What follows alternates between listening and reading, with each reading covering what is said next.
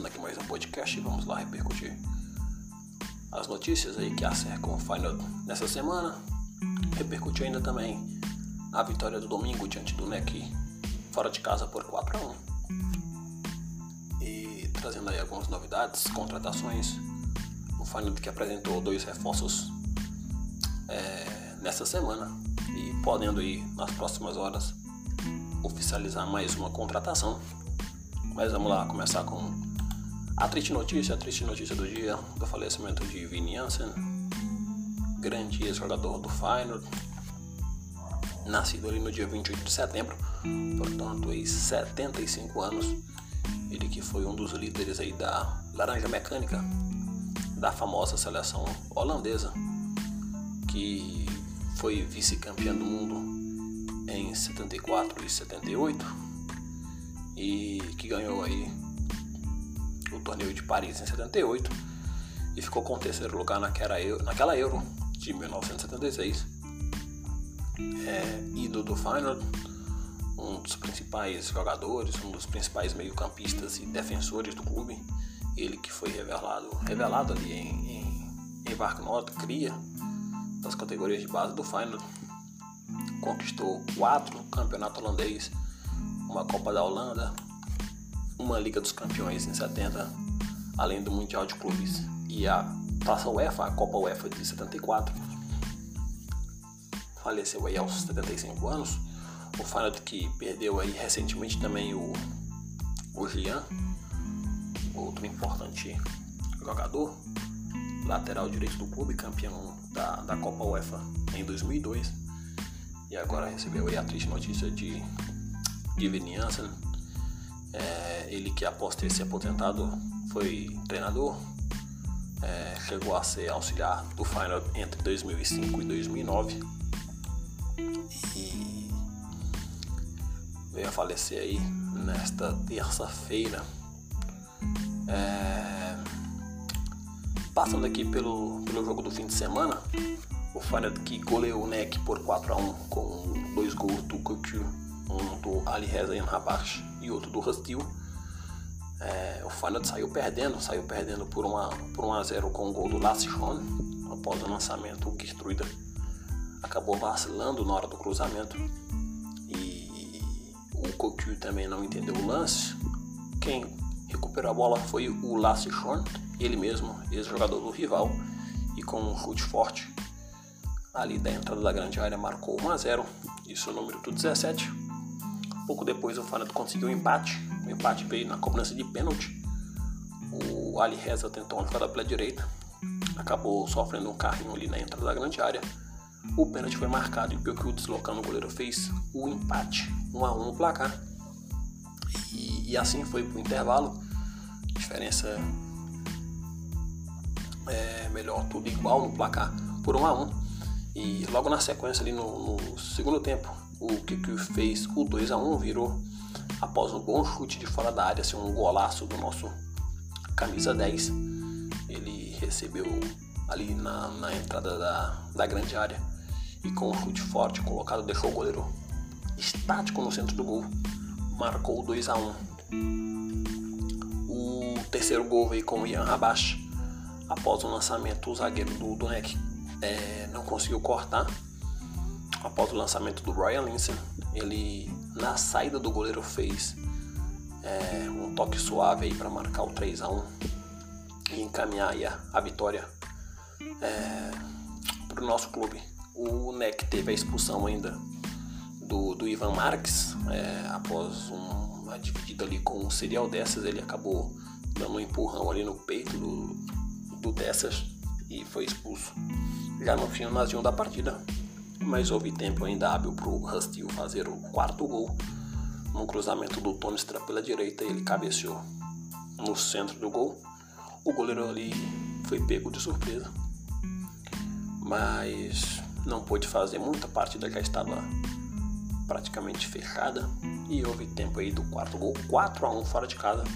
O Feyenoord que se recupera aí no campeonato após perder na rodada anterior para o Vitesse. Uma vitória que que é, acabou abalando um pouco o clube.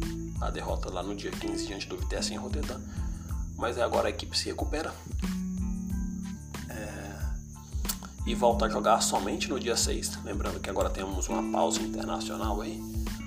O Feyenoord só volta para jogar dia 6 de fevereiro para o clássico diante do Sparta em De Kuip, é, para o derby de Rotterdam. É, passar aqui primeiro os jogos da rodada. Esta foi a vigésima rodada do campeonato holandês. Tivemos nas, na, no sábado, melhor, Vitesse e Groningen.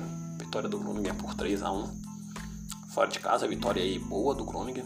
O Vitesse que tinha ganhado do Feyenoord na rodada anterior não conseguiu fazer um bom jogo. Tivemos a Zelkma 0, Cambuio 0. O Zoli ganhou do Hirevin por 1 a 0. O Velentue perdeu para o Twente por 1 a 0. Tivemos o clássico lá em Eindhoven e a equipe do do Ajax ganhou por 2 a 1, um jogo assim também bem questionável. No segundo gol da equipe de Amsterdã, onde a bola claramente saiu. Heracles e Gorridicos empataram em 1 a 1. O Utrecht ganhou e ganhou bem do Sparta em Rotterdam por 3 a 0. E o Valwijk ganhou em casa do Fortuna Sittard. A classificação do campeonato holandês após 20 rodadas tem o Ajax líder com 48 pontos. O segundo colocado é o PSV Eindhoven com 46. O Feyenoord é o terceiro com 42. O quarto é o Twente com 38. O quinto é o Azer com 36, assim como o sexto o Vitesse. O Trest é o sétimo com 32. O Cambuur Varden é o oitavo com 30. O NEC ocupa, ocupa aí a nona posição. Faz uma boa campanha ainda o time de Neumann. O NEC é o nono com 26. O Herevin é o décimo com 25. 22 pontos para Groningen, Valwijk e Gorrid Eagles. 14 para o Elacres Almelo. 18 pontos para o Willem na 15 posição. 16 na zona de repescagem o Sparta Rotterdam.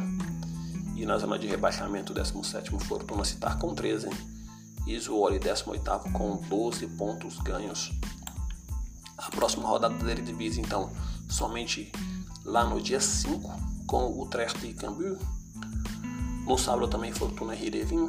No sábado, um grande jogo também às 4 da tarde para PSV Eindhoven e AZ Alkmaar. No sábado, para fechar aí, Zwolle, né, que Vitesse e Twente. No domingo, logo cedinho, 8h15 da manhã, Final de Sparta, Velentue e Valwijk. Às 10h30 também, Groningen e Gorrid Eagles. E para fechar a rodada, Ajax e Heracles Almelo, meio de 45 em Amsterdã.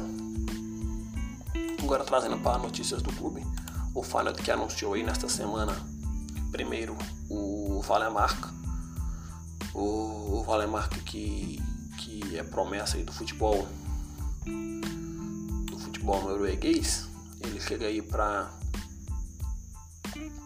para ser opção no, no ataque. É, um jovem canhoto que custou aí ao clube cerca de 3 milhões e meio de euros, vindo do Hagen da, da Noruega. E o Feyenoord daí contratou por cerca de 4 anos e meio o seu contrato. É, o Valemark marcou na última temporada aí 9 gols e deu 8 assistências em 29 jogos e já vinha tendo aí participações no Sub-21 da Suécia. Outro que foi contratado foi o Cole Basset, jogador norte-americano. É, o Basset veio do, do, do, Colorado Rapids e é outro bom jogador também para ocupar o meio campo. É, o jogador já vinha sendo radado do nosso diretor técnico Frank Arnson há algum tempo chega também aí para ser mais uma opção no meio campo. Falando de meio campo, é, o aí está próximo de anunciar o Johan Hendricks, ele mesmo, aquele jogador do PSV Eindhoven, o Hendricks que tem contrato sob o Spartak Moscou da Rússia.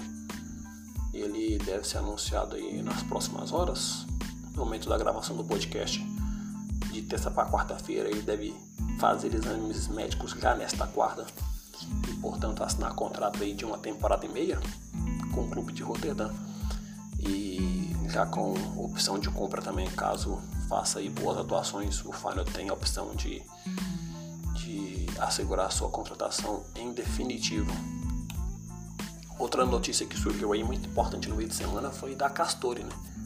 A provável nova fornecedora de materiais esportivos do clube. O Feyenoord que mantém contrato com a Adidas há muitas temporadas, é, desde a Puma, né? A Puma ficou ali em 2008, no, no centenário do clube, 2008, 2009 e segue até 2023 o contrato.